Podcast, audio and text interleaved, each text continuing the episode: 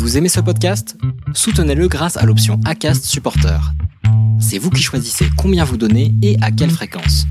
Cliquez simplement sur le lien dans la description du podcast pour le soutenir dès à présent.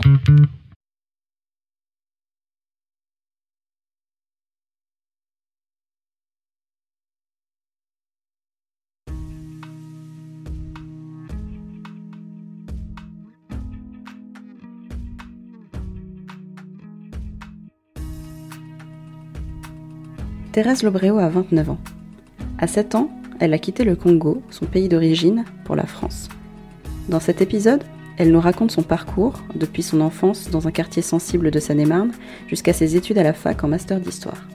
Elle évoque le rôle primordial de sa grand-mère et de ses professeurs dans sa poursuite d'études, mais aussi dans sa prise de conscience de son identité de femme africaine. Elle parle avec passion de l'histoire et explique l'effet qu'a eu sur elle le fait de découvrir des figures, hommes et femmes noirs, auxquels elle pouvait s'identifier.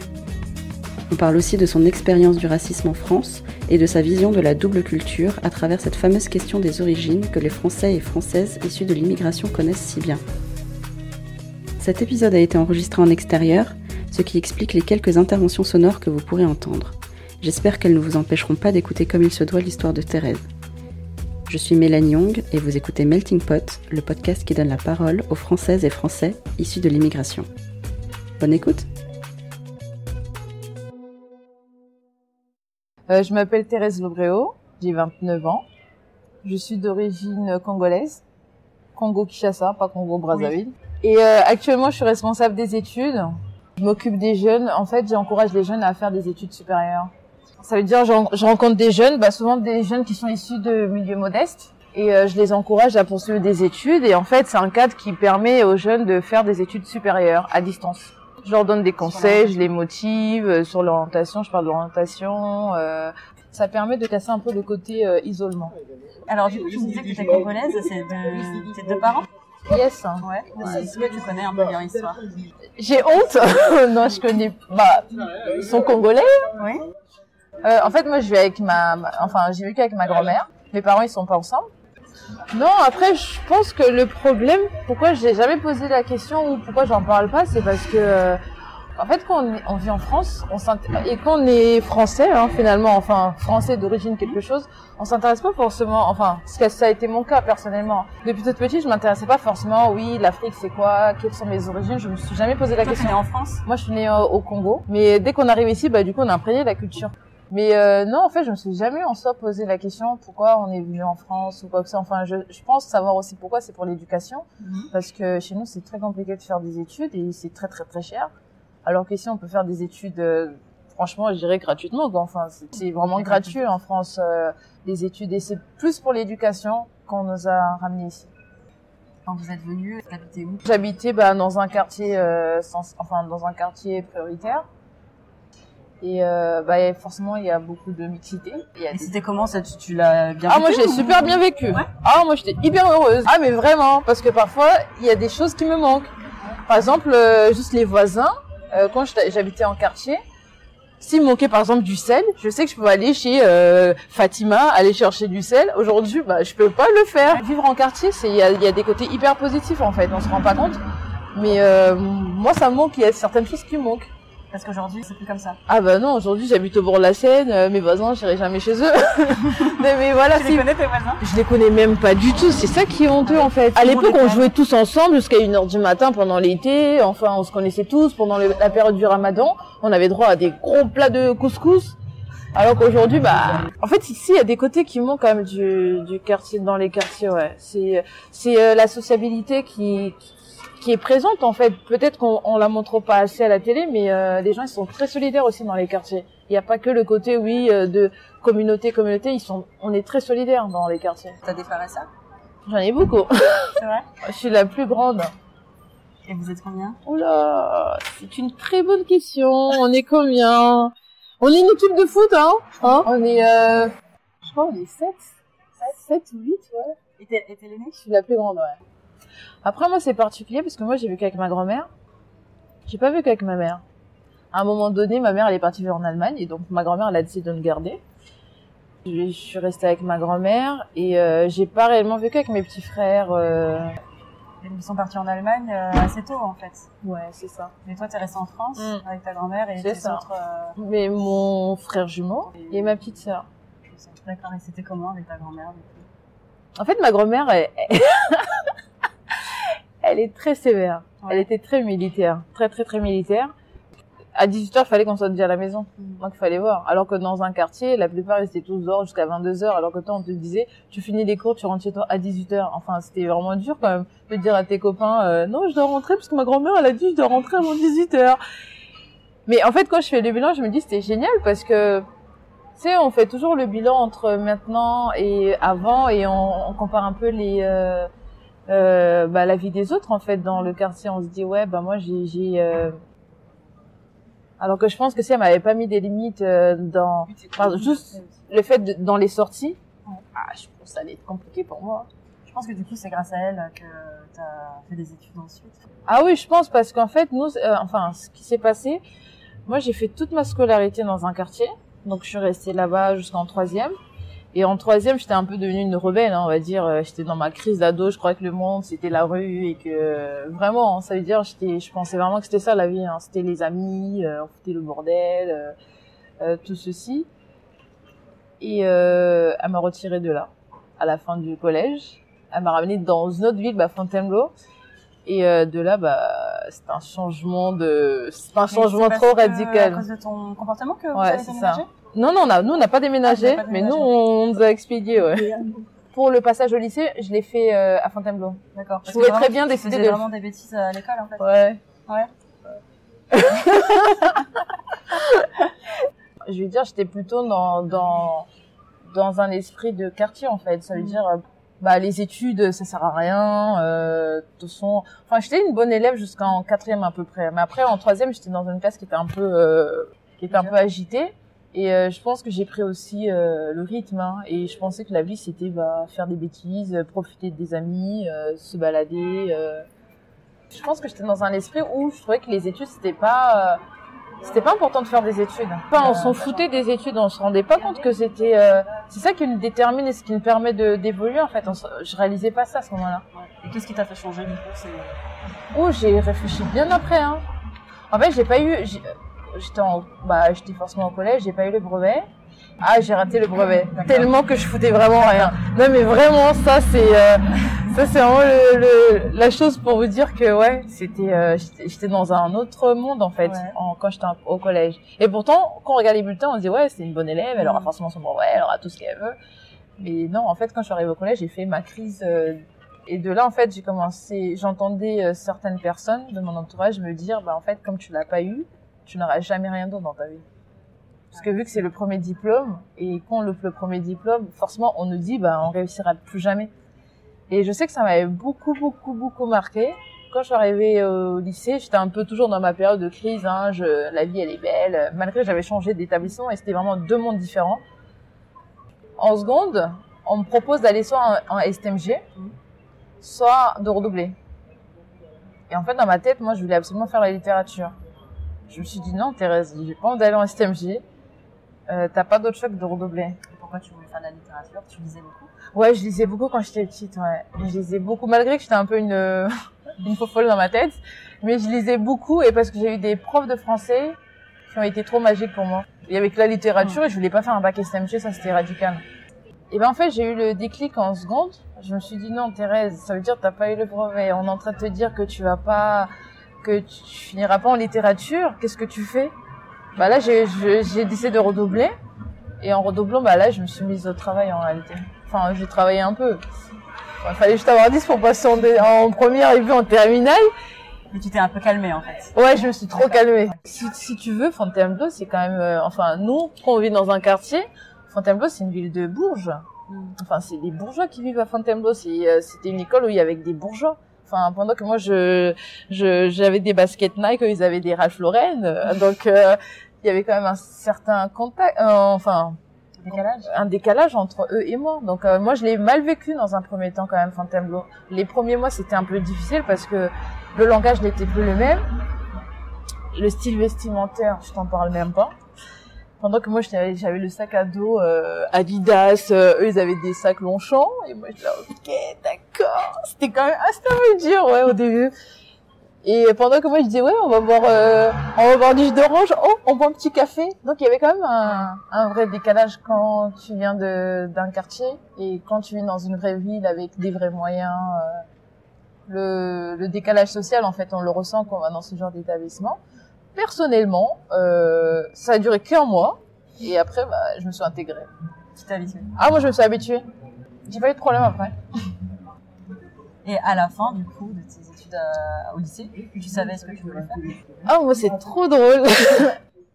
J'ai eu mon bac au rattrapage et euh, quand on devait remplir APB, j'ai rempli APB genre euh, une heure avant la fin parce que je savais pas quoi faire. J'ai regardé mon prof d'histoire, je l'ai regardé, je lui ai dit Monsieur, je vous aime trop hein. J'aime trop l'histoire. Non mais c'est c'est vraiment passé comme ça, c'est ça qui est assez drôle en fait. Et non mais j'aimais vraiment vraiment vraiment l'histoire. Et, et comme il était là en train de mettre la pression, mais Thérèse, il faut que tu choisisses, Thérèse, il faut que tu trouves quelque chose. Tu sais, dans une heure, c'est fermé. Euh, ouais, Thérèse. euh, en réalité, j'avais envie de faire une école de journalisme, on n'avait pas les moyens pour me payer une école de journalisme. Donc en fait, c'est soit journaliste, soit c'est histoire. Je voulais plutôt faire du journalisme. Et j'ai regardé mon prof, je lui ai dit, j'aime trop l'histoire, je vous aime trop.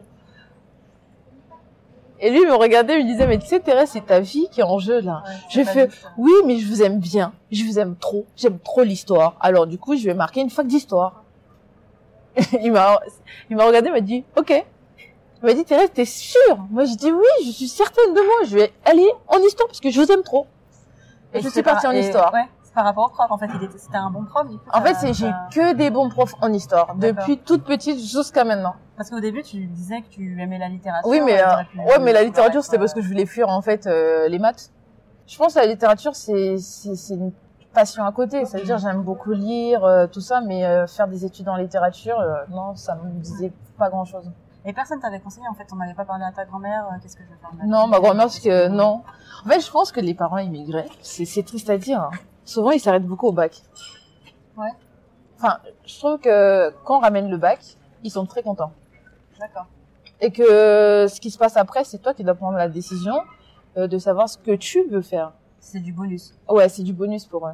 Donc euh, après, ma grand-mère, euh, bah, tous ses enfants, ils faisaient quand même des études supérieures. Donc euh, sur ce côté-là, m'a pas mis la pression. Oui, tu dois choisir ça, tu dois faire ça, ça, ça, ça, ça, ça. Personne ne m'a jamais rien dit de ma famille.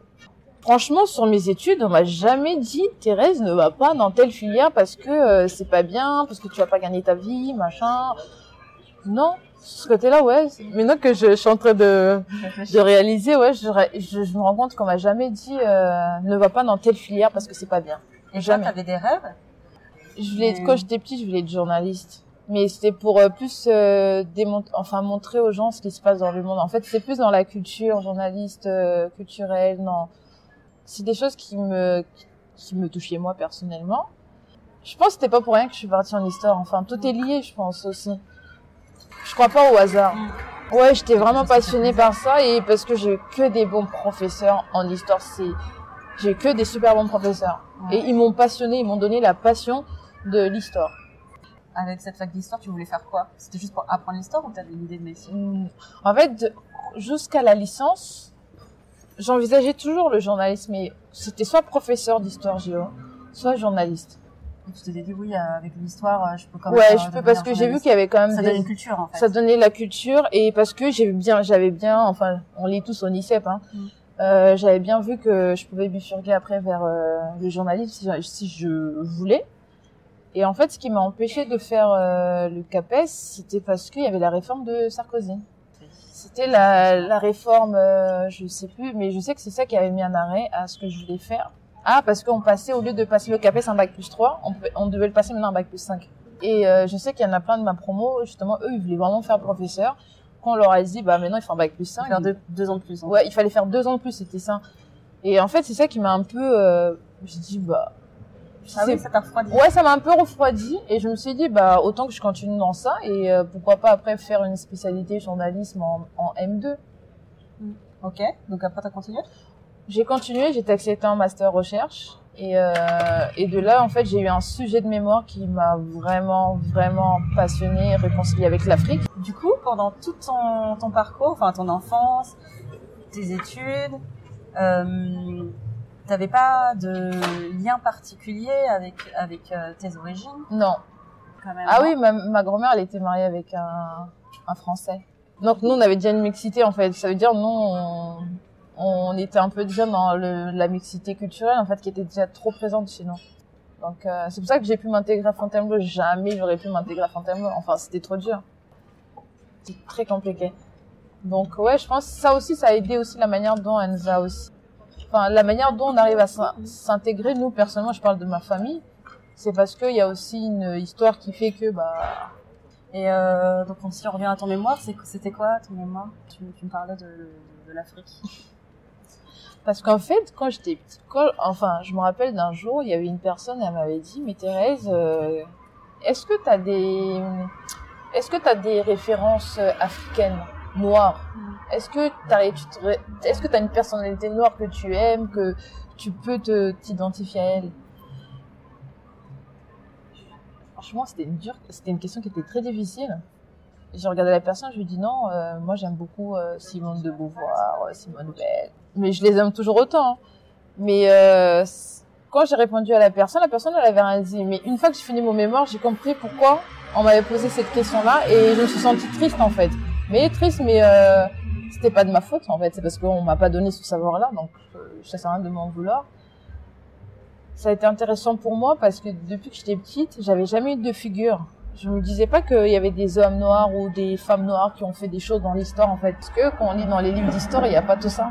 Donc euh, l'Afrique c'est que l'esclavage, la famine, euh, les maladies. Donc euh, pour moi l'Afrique c'était euh, out quoi. C'était impossible. Je pouvais pas aller en Afrique. Je suis devenue africaine après mon master. Et ton master, euh, le sujet, c'était... Le premier congrès des écrivains et artistes noirs en 1956 à la Sorbonne.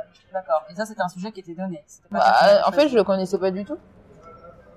Parce qu'en fait, je m'intéressais pas aux- à l'histoire des Noirs. Alors, je pouvais pas choisir une histoire, euh, je pouvais pas choisir un, un mémoire de recherche sur Non. les Noirs. Quand j'ai eu ma licence, je voulais faire euh, un master en recherche, mais plutôt sur tout ce qui est la, enfin, sur l'époque de la Renaissance. Donc, rien à voir. Rien à voir.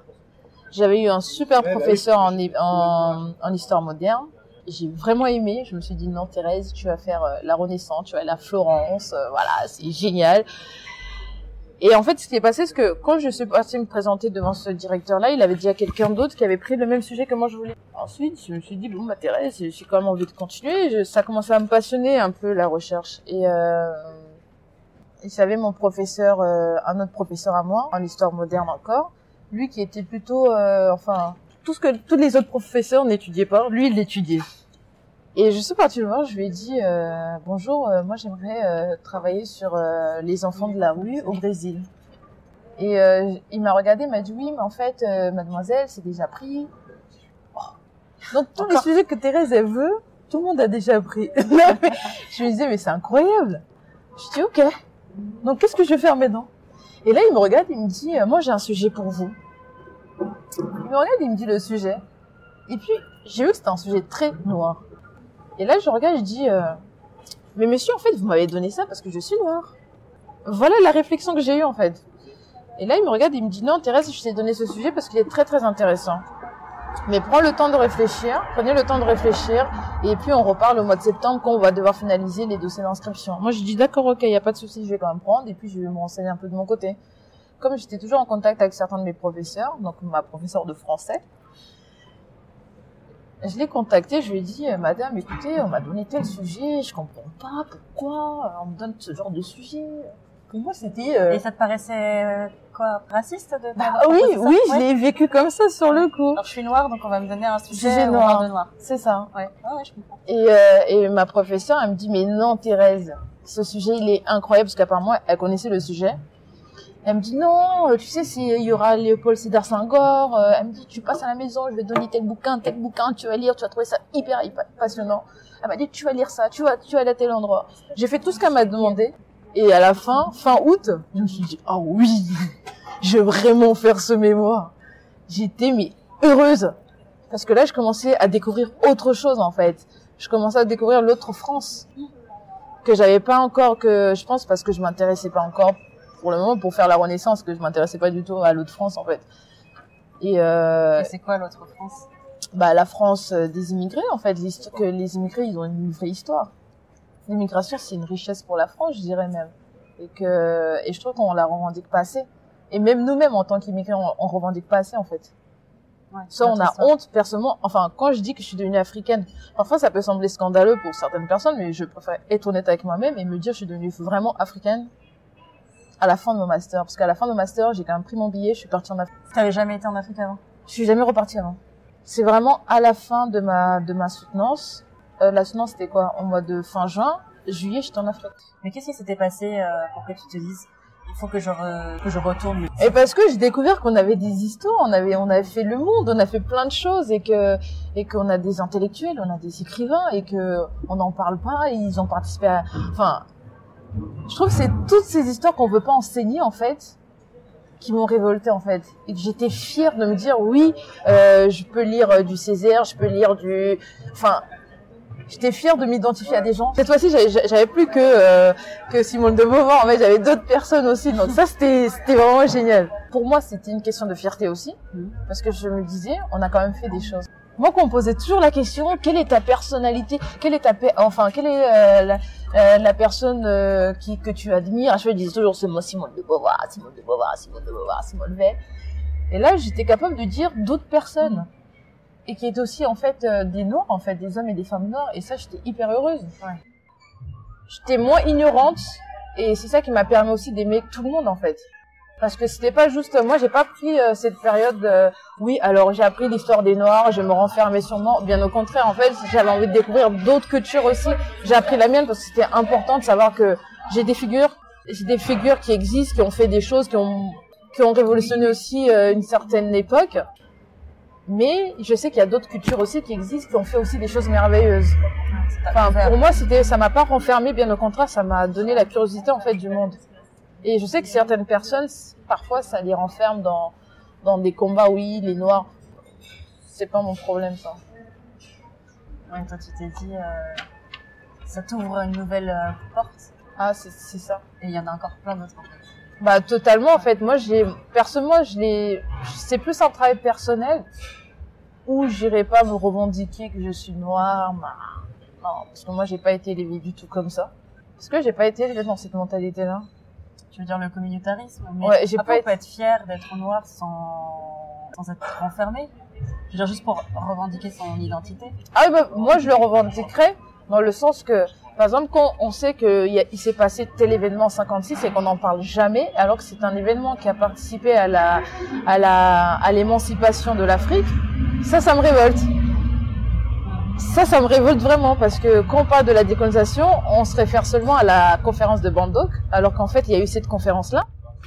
Ça, ça me révolte. Je me dis non, en fait, on devrait aussi le citer parce que c'était hyper important. Ouais, donc tu vois, c'est il y a des choses aussi comme ça qui me tu sais ces petites histoires cachées qu'on veut pas montrer qui moi me révoltent vraiment. Quand je, je demande autour de moi, est-ce que vous connaissez le euh, le congrès de 56 euh, Non, Thérèse, on connaît pas. Oui, mais comment ça se fait? Comment ça se fait que tu connais pas? Tu étudies la décolonisation, mais tu connais pas. Comment ça se fait?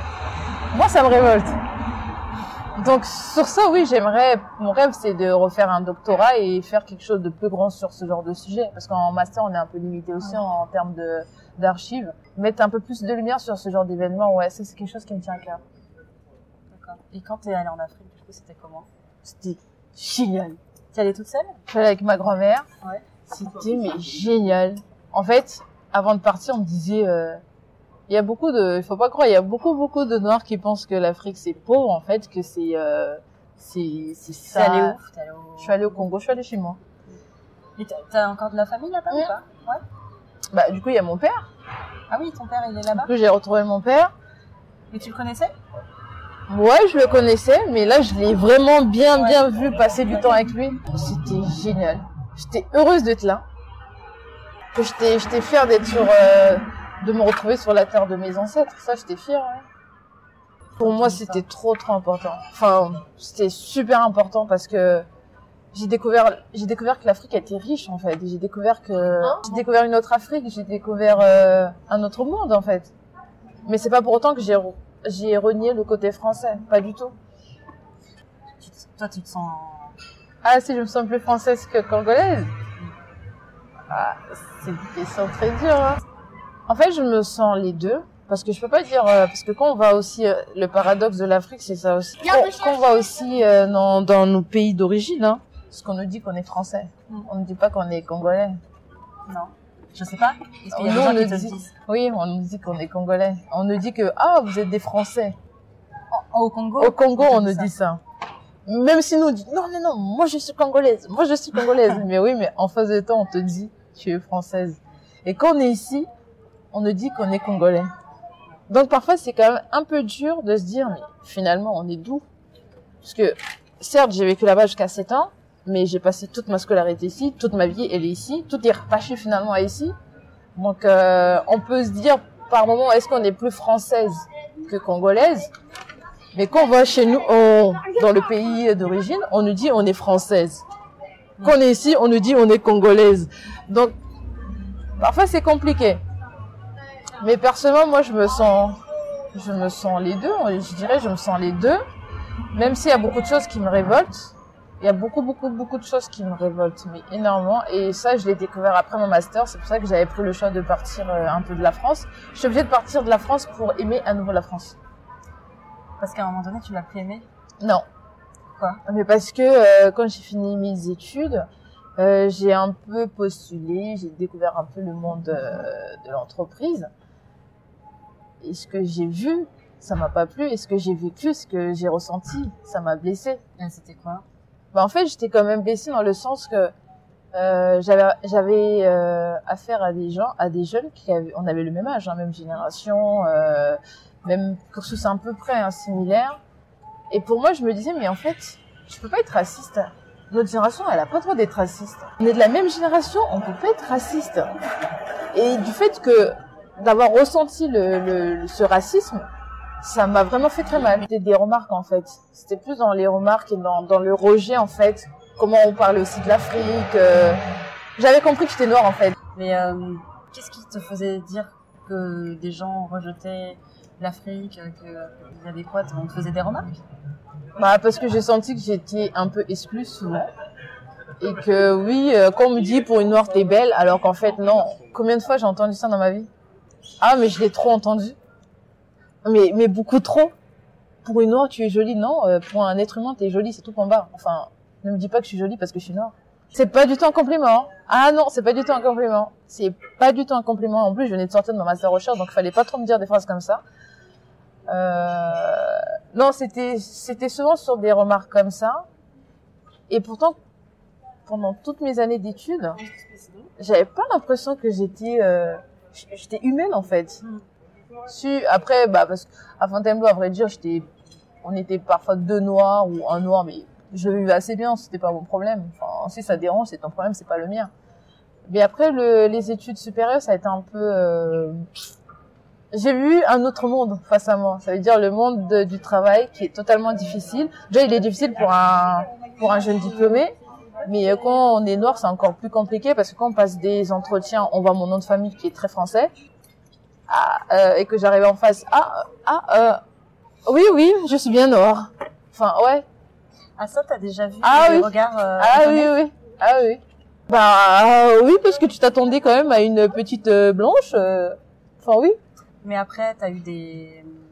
Tu vois, par exemple, t'arrives en entretien, tu vois que les gens ils sont étonnés, mais qu'après ils se reprennent et ils Ah non, moi à partir du moment que, à partir du moment que moi j'aperçois que tu es étonné de voir que je suis différente par rapport à Thérèse 1 bah je change aussi mon, mon attitude. Je bascule sur une attitude de position en fait. Mm. Parce que je me dis tu peux pas réagir comme ça. Du coup, ça t'indigne. Ah oui, moi j'étais pas hyper indignée après mes études. hein. Je me suis dit j'étais obligée de quitter la France pour aimer la France. Quand on fait toutes ces années d'études et qu'on on se sent, on, s'est jamais senti différente et que là d'un seul coup on se sent qu'on est différent dans cette, cette société, bah qu'est-ce qu'il faut faire? Il vaut mieux partir. Et du coup, t'es parti. Partir, ouais. Je suis partie à Londres. Et c'était mieux? Bah là c'est un autre monde quand même. hein. C'est pas que c'est mieux parce que moi je, je, je, je sais pas si c'est mieux parce qu'il faut plutôt poser la question aux, aux Africains qui vivent là-bas. Non, mais pour toi. Pour moi, c'était mieux. Ah, c'était mieux. Ah, c'était vraiment mieux. C'est une autre mentalité quand même. T'avais pas ce regard euh, que t'as ressenti. Chacun fait sa vie. C'est intéressant parce que c'est quand même triste de devoir euh, quitter la France parce que tu ressens pas le, un bon accueil professionnel. Après, je pense qu'il y en a plein qui le vivent. Que moi, je sais que quand je vais me marier, je mettrai un nom africain, c'est tout. Comme ça, dès le départ, dès que tu vas me recevoir, tu sais que je suis africaine. Ah oui. Tu sais que je suis d'origine, j'ai des origines étrangères. Après, moi, je dis, c'est euh, chacun son, c'est le choix de chacun.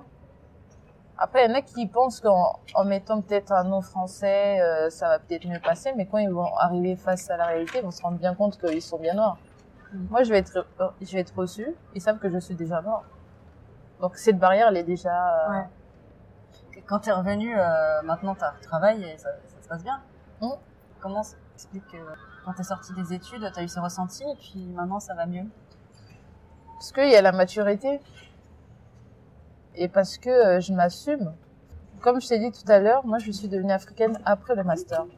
Depuis toutes ces années, je refusais presque de reconnaître que j'étais africaine. Après le master, je reconnais que je suis africaine et je rentre aussitôt dans le monde du travail, bah forcément la chute elle est très...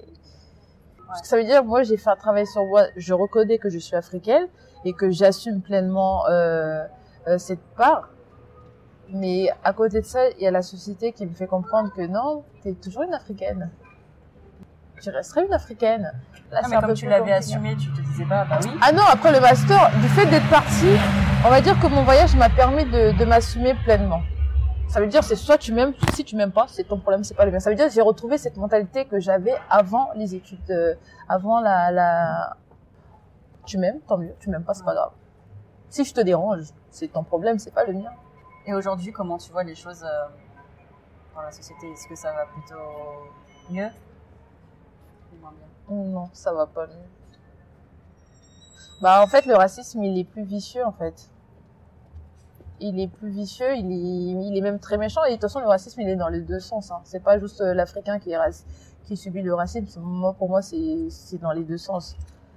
Mais on est beaucoup plus vicieux maintenant. On, on assume moins de dire qu'on qu'on est raciste. On, on le dit pas, on le fait moins sentir, mais dans les gestes, dans les manières de de, de, de se comporter, on voit bien qu'il y a toujours une différence entre entre euh, un Français et une personne d'origine. Et parce que la question qui m'a toujours un peu frappée actuellement, c'est que quand quand on vous pose la question, vous êtes euh, vous êtes de quelle euh, vous êtes française? Non, vous êtes euh, congolaise? Enfin, je je sais plus comment poser cette question, mais euh, C'est de quelle origine? vous êtes de quelle origine? Non mais Ouais, je suis française, d'origine euh, quelque chose. Enfin, parfois, c'est étonnant de dire euh, que les gens, ils posent toujours ce genre de questions. Non, je suis française, euh, j'ai des origines, euh, euh, je sais pas, asiatiques, africaines. Euh, on s'en Ouais. fout de, des origines. Ça te blesse toi quand on, se dit que t'es française? Mais euh, Mais ouais, parce que c'est ça, le, la- dans la discussion, c'est souvent. il y a pas. Je suis française, mais, mais, t'as- mais, je suis française. Je suis française. Point, c'est tout. Oh, mais pourquoi tu veux savoir plus? Non, mais c'est vrai. Enfin, je suis française, t'es français, je suis française. C'est tout. Pourquoi tu veux savoir plus? Oui, mais le mais, c'est pourquoi faire? Est-ce que c'est pas une manière de nous distinguer tous les deux? Après, il y en a qui disent que c'est de la curiosité pour connaître mieux la personne. C'est pas vrai, c'est l'hypocrisie. euh, Mais pourquoi poser cette Ouais. question même? On se rencontre pour la première fois. Tu me demandes, est-ce que tu es français? Je te réponds, oui, je suis française. Oui, mais pourquoi tu mets ton opposition? On n'est pas intime, toi et moi, pour que je te raconte ma vie. Donc ça veut dire que tu veux mettre une barrière entre toi et moi. Pour moi, je considère cette phrase comme ça. Ça veut dire, on se connaît pas, tu me poses la question, je considère que tu veux mettre une barrière entre toi et moi. Ça veut dire, tu veux marquer la différence. Alors qu'en fait, euh, on devrait juste se limiter. Ah, on est deux Français, ouais, super et tout, t'habites dans Paris, c'est génial. Non, toi, tu veux savoir que moi, je suis différente de toi parce que toi, tu es française et que moi, je suis congolaise. C'est ça que tu veux entendre, en fait. Alors qu'en fait, je sais pas si tu imagines, mais dans des quartiers, t'as des jeunes qui te disent, euh, je suis algérien, je suis marocain, alors qu'ils ont jamais mis les pieds dans ces pays-là. Parce que tout ça, pourquoi? Parce que la société leur dit, mais vous êtes marocain, vous êtes algérien, vous êtes ivoirien. Non, mais franchement. Alors que l'enfant n'a jamais mis les pieds dans ces pays-là. Mm. Comment ça se fait? Ça, c'est... Moi, ça, je comprends pas. Peut-être que je me dis, je suis peut-être stupide, j'en sais rien, mais... euh, Moi, je comprends pas parce que on est quand même au 21e siècle et c'est pas normal que quand on entend de, quand on passe devant des, des écoles primaires, on entend ce genre de phrase. Oui, mais euh, moi, je suis algérien. Non, mais non, t'es français.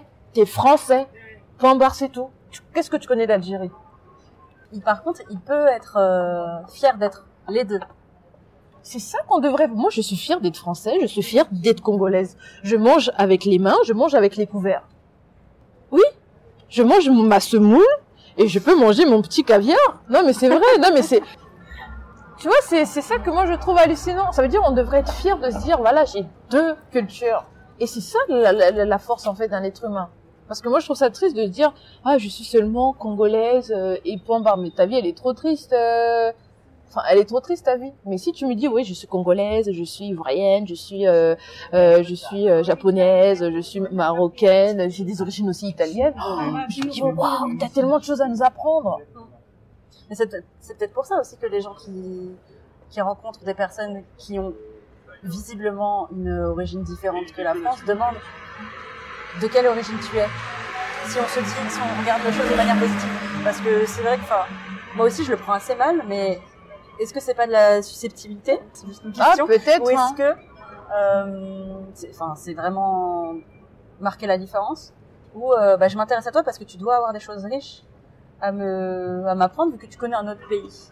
Ah, mais peut-être ça veut dire notre société, elle a... il faut qu'on change notre manière de penser alors, parce que cette manière-là, oui, je, je, je vais bien te parler de mon pays, mon pays avec plaisir. Mais est-ce qu'on le prend ouais. Enfin, moi je dis toujours, je connais pas ton, je connais pas ton cœur.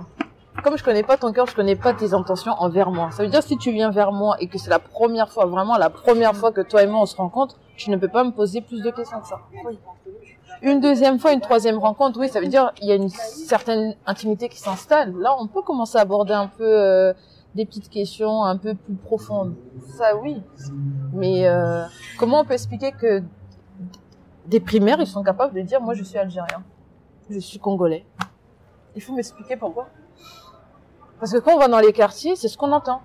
C'est ce qu'on entend. Ça veut dire euh, un jeune du quartier, il se reconnaît pas français.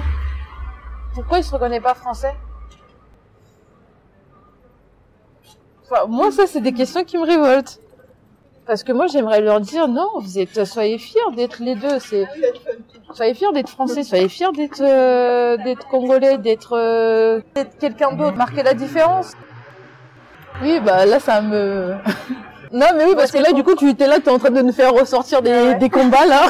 non, mais c'est vrai que quand j'ai fini mon master, moi, j'étais dans un autre état d'esprit. Je me suis dit, non, c'est pas vrai. Je- Joséphine Baker, il y a plein de jeunes qui connaissent pas Joséphine Baker. Je me dis, mais comment ça se fait? Il y a une jeune à moi, elle connaît pas Joséphine Baker. Elle prépare Sciences Po. Non, mais je me dis, non, c'est pas possible. Tu ne peux pas ne pas connaître Joséphine Baker. Parce qu'on n'apprend pas, on n'apprend pas à l'école. euh, Pourquoi on n'apprend pas? Pourtant, cette personnalité-là, euh, elle était à la fois artiste, mais elle était aussi engagée dans la Seconde Guerre mondiale. Pourquoi on n'en parle pas? C'était une femme de résistance. Pourquoi on la cite pas parmi tous ces, ce tableau lorsqu'on fait euh, la résistance, on cite pas cette dame-là dedans? Après, on Il y en a eu plein d'autres, plus hein. de femmes, même euh, blanches. On parle pas beaucoup de femmes. Oui, mais totalement, je suis totalement d'accord. Mais je vais dire, si on veut aussi euh, faire la réconciliation, moi, je, de toute façon, le problème, il est que tant qu'on fera pas une vraie réconciliation en regardant notre vraie histoire en face, hein, on aura toujours ce problème de racisme. Mais vraiment, hein, c'est tout passe par l'histoire. Ça veut dire si on connaît l'histoire, on n'est pas, une, enfin, on a la connaissance. La connaissance de chaque culture, elle est très importante. Il faut connaître l'histoire de chaque peuple. C'est comme ça qu'on devient ouvert d'esprit.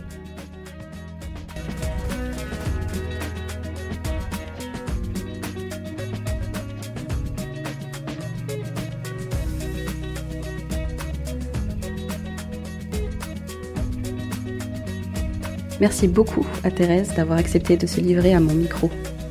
Thérèse est très engagée auprès des jeunes et collabore au site dédié à l'inspiration et à l'orientation professionnelle des étudiants, thinkgreater.fr. Je vous mettrai le lien sur le site de meltingpotlepodcast.com où vous pouvez également retrouver les autres références citées dans cet épisode. N'hésitez pas à aller y faire un tour en attendant le nouvel épisode de Melting Pot dans deux semaines. À bientôt!